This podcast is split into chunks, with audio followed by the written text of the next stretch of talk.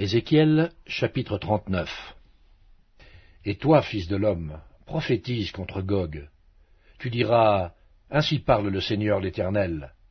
Voici, j'en veux à toi, Gog, prince de Roche, de Méchec et de Toubal. Je t'entraînerai, je te conduirai, je te ferai monter des extrémités du septentrion, et je t'amènerai sur les montagnes d'Israël. J'abattrai ton arc de ta main gauche, et je ferai tomber tes flèches de ta main droite. Tu tomberas sur les montagnes d'Israël, toi et toutes tes troupes, et les peuples qui seront avec toi. Aux oiseaux de proie, à tout ce qui a des ailes, et aux bêtes des champs, je te donnerai pour pâture.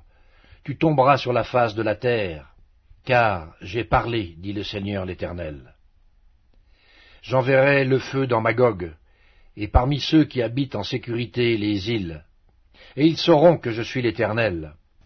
Je ferai connaître mon saint nom au milieu de mon peuple d'Israël, et je ne laisserai plus profaner mon saint nom. Et les nations sauront que je suis l'Éternel, le Saint en Israël. Voici, ces choses viennent, elles arrivent, dit le Seigneur l'Éternel. C'est le jour dont j'ai parlé. Alors les habitants des villes d'Israël sortiront, ils brûleront et livreront aux flammes les armes, les petits et les grands boucliers, les arcs et les flèches, les pics et les lances, ils en feront du feu pendant sept ans. Ils ne prendront point de bois dans les champs, et ils n'en couperont point dans les forêts, car c'est avec les armes qu'ils feront du feu.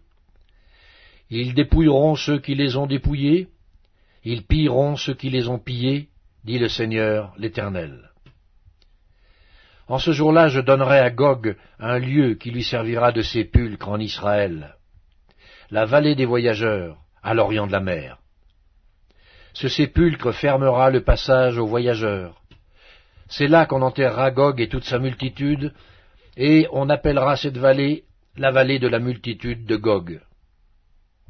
La maison d'Israël les enterrera, afin de purifier le pays. Et cela durera sept mois. Tout le peuple du pays les enterrera, et il y en aura du renom, le jour où je serai glorifié, dit le Seigneur l'Éternel. Ils choisiront des hommes qui seront sans cesse à parcourir le pays, et qui enterreront, avec l'aide des voyageurs, les corps restés à la surface de la terre. Ils purifieront le pays, et ils seront à la recherche pendant sept mois entiers. Ils parcourront le pays, et quand l'un d'eux verra les ossements d'un homme, il mettra près de là un signe jusqu'à ce que les fossoyeurs l'enterrent dans la vallée de la multitude de Gog. Il y aura aussi une ville appelée Amona. C'est ainsi qu'on purifiera le pays. Et toi, fils de l'homme, ainsi parle le Seigneur l'Éternel. Dis aux oiseaux, à tout ce qui a des ailes, et à toutes les bêtes des champs, Réunissez-vous, venez, rassemblez-vous de toutes parts, pour le sacrifice où j'immole pour vous des victimes, grand sacrifice sur les montagnes d'Israël. Vous mangerez de la chair et vous boirez du sang. Vous mangerez la chair des héros et vous boirez le sang des princes de la terre. Béliers, agneaux, boucs, taureaux engraissés sur le basan. Vous mangerez de la graisse jusqu'à vous en rassasier, et vous boirez du sang jusqu'à vous enivrer à ce festin de victimes que j'immolerai pour vous. Vous vous rassasirez à ma table de la chair des chevaux et des cavaliers, de la chair des héros et de tous les hommes de guerre, dit le Seigneur l'Éternel. Je manifesterai ma gloire parmi les nations, et toutes les nations verront les jugements que j'exercerai, et les châtiments dont ma main les frappera. La maison d'Israël saura que je suis l'Éternel, son Dieu, dès ce jour et à l'avenir et les nations sauront que c'est à cause de ces iniquités que la maison d'Israël a été conduite en captivité, à cause de ses infidélités envers moi. Aussi je leur ai caché ma face, et je les ai livrés entre les mains de leurs ennemis, afin qu'ils périssent tous par l'épée. Je les ai traités selon leurs souillures et leurs transgressions, et je leur ai caché ma face. C'est pourquoi ainsi parle le Seigneur l'Éternel. Maintenant je ramènerai les captifs de Jacob, j'aurai pitié de toute la maison d'Israël, et je serai jaloux de mon saint nom. Alors ils oublieront leur opprobre, et toutes les infidélités qu'ils ont commises envers moi, lorsqu'ils habitaient en sécurité leur pays, et qu'il n'y avait personne pour les troubler. Quand je les ramènerai d'entre les peuples, quand je les rassemblerai du pays de leurs ennemis, je serai sanctifié par eux aux yeux de beaucoup de nations. Et ils sauront que je suis l'Éternel, leur Dieu, qui les avait emmenés captifs parmi les nations, et qui les rassemble dans leur pays. Je ne laisserai chez elles aucun d'eux, et je ne leur cacherai plus ma face, car je répandrai mon esprit sur la maison d'Israël, dit le Seigneur l'Éternel.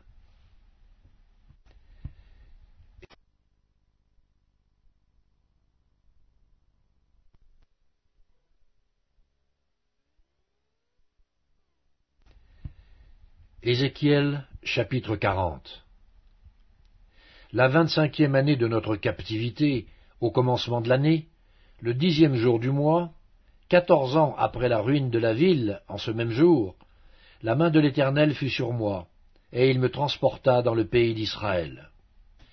Il m'y transporta dans des visions divines, et me déposa sur une montagne très élevée, où se trouvait au midi comme une ville construite.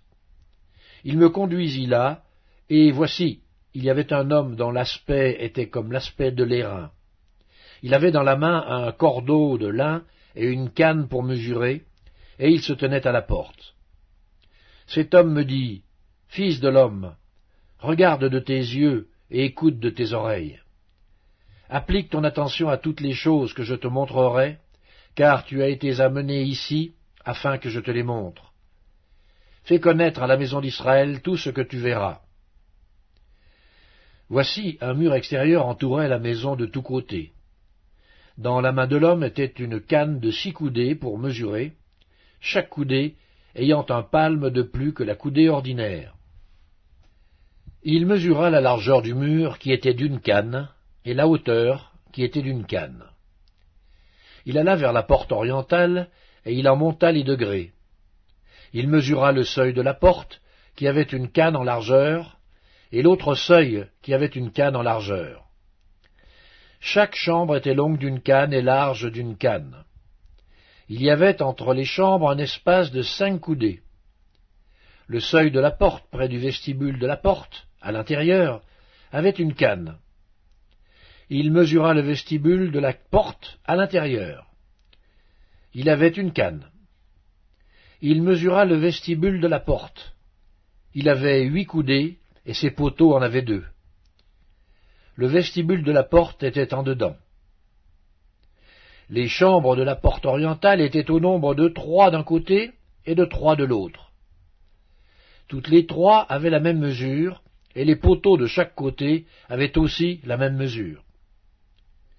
Il mesura la largeur de l'ouverture de la porte, qui était de dix coudées, et la hauteur de la porte, qui était de treize coudées.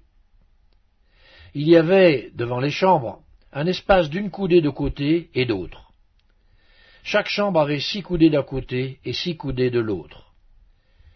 Il mesura la porte depuis le toit d'une chambre jusqu'au toit de l'autre. Il y avait une largeur de vingt-cinq coudées entre les deux ouvertures opposées. Il compta soixante coudées pour les poteaux, près desquels était une cour, autour de la porte. L'espace entre la porte d'entrée et le vestibule de la porte intérieure était de cinquante coudées. Il y avait des fenêtres grillées aux chambres, et à leurs poteaux, à l'intérieur de la porte, tout autour. Il y avait aussi des fenêtres dans les vestibules, tout autour intérieurement. Des palmes étaient sculptées sur les poteaux. Il me conduisit dans le parvis extérieur où se trouvaient des chambres et un pavé tout autour. Il y avait trente chambres sur ce pavé. Le pavé était aux côtés des portes et répondait à la longueur des portes. C'était le pavé inférieur. Il mesura la largeur depuis la porte d'en bas jusqu'au parvis intérieur en dehors. Il y avait cent coudées à l'orient et au septentrion. Il mesura la longueur et la largeur de la porte septentrionale du parvis extérieur. Ces chambres au nombre de trois d'un côté et de trois de l'autre, ses poteaux et ses vestibules avaient la même mesure que la première porte, cinquante coudées en longueur et vingt-cinq coudées en largeur. Ses fenêtres, son vestibule, ses palmes avaient la même mesure que la porte orientale. On y montait par sept degrés, devant lesquels était son vestibule. Il y avait une porte au parvis intérieur, vis-à-vis de la porte septentrionale et vis-à-vis de la porte orientale. Il mesura d'une porte à l'autre cent coudées. Il me conduisit du côté du midi où se trouvait la porte méridionale. Il en mesura les poteaux et les vestibules qui avaient la même mesure. Cette porte et ses vestibules avaient des fenêtres tout autour, comme les autres fenêtres, cinquante coudées en longueur et vingt-cinq coudées en largeur. On y montait par sept degrés, devant lesquels était son vestibule. Il y avait de chaque côté des palmes sur ses poteaux. Le parvis intérieur avait une porte du côté du midi. Il mesura d'une porte à l'autre, au midi, sans coudées. Il me conduisit dans le parvis intérieur par la porte du midi. Il mesura la porte du midi qui avait la même mesure. Ses chambres, ses poteaux et ses vestibules avaient la même mesure. Cette porte et ses vestibules avaient des fenêtres tout autour, cinquante coudées en longueur et vingt-cinq coudées en largeur. Il y avait tout autour des vestibules de vingt-cinq coudées de longueur et de cinq de largeur les vestibules de la porte aboutissaient au parvis extérieur, il y avait des palmes sur ces poteaux, et huit degrés pour y monter. Il me conduisit dans le parvis intérieur par l'entrée orientale. Il mesura la porte, qui avait la même mesure. Ses chambres, ses poteaux et ses vestibules avaient la même mesure. Cette porte et ses vestibules avaient des fenêtres tout autour, cinquante coudées en longueur et vingt-cinq coudées en largeur.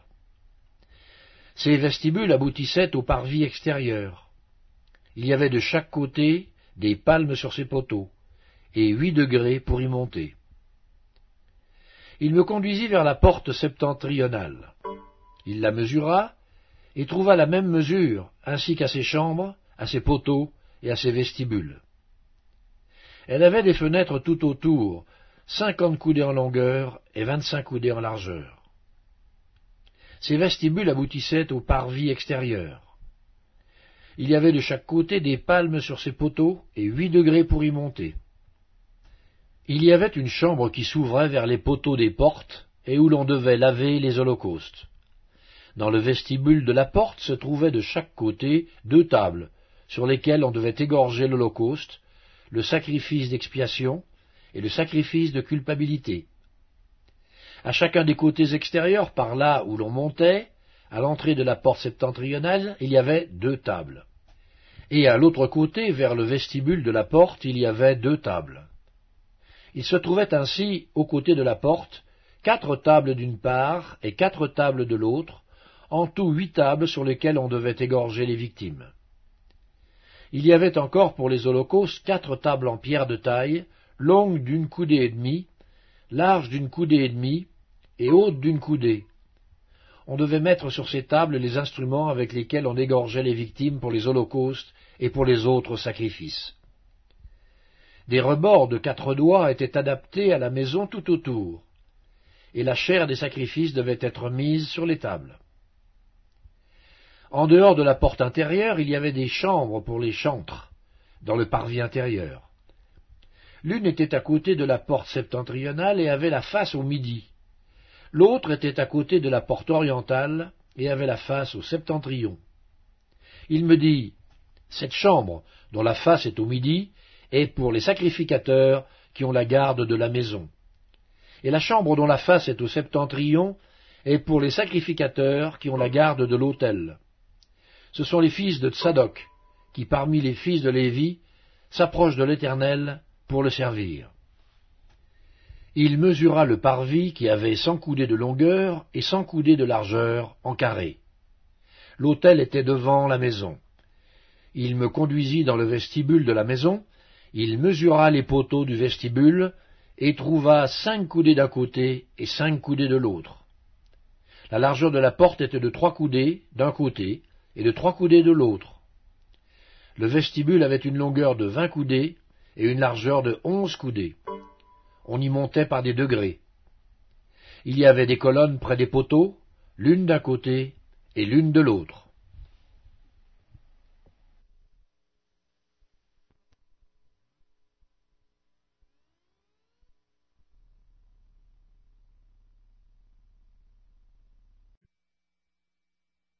Épître de Jacques, chapitre 1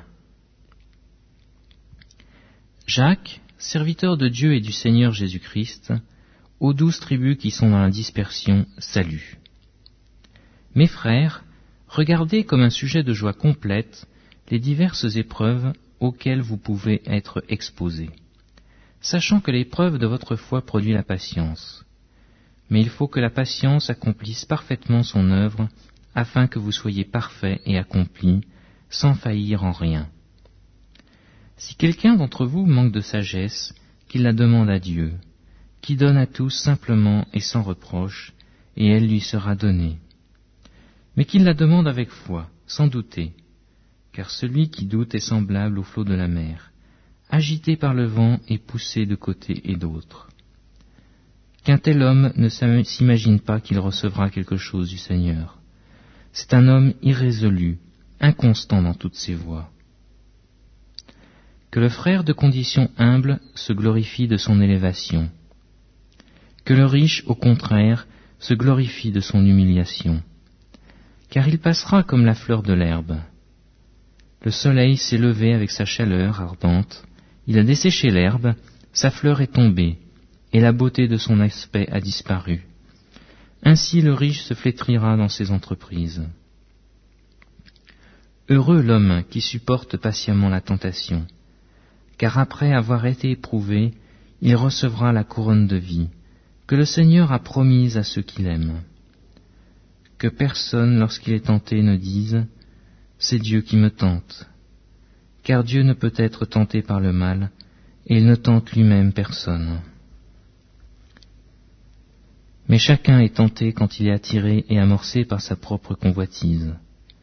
Puis la convoitise, lorsqu'elle a conçu, enfante le péché, et le péché étant consommé produit la mort. Ne vous y trompez pas, mes frères bien-aimés. Toute grâce excellente et tout don parfait descendent d'en haut, du Père des Lumières, chez lequel il n'y a ni changement, ni ombre de variation.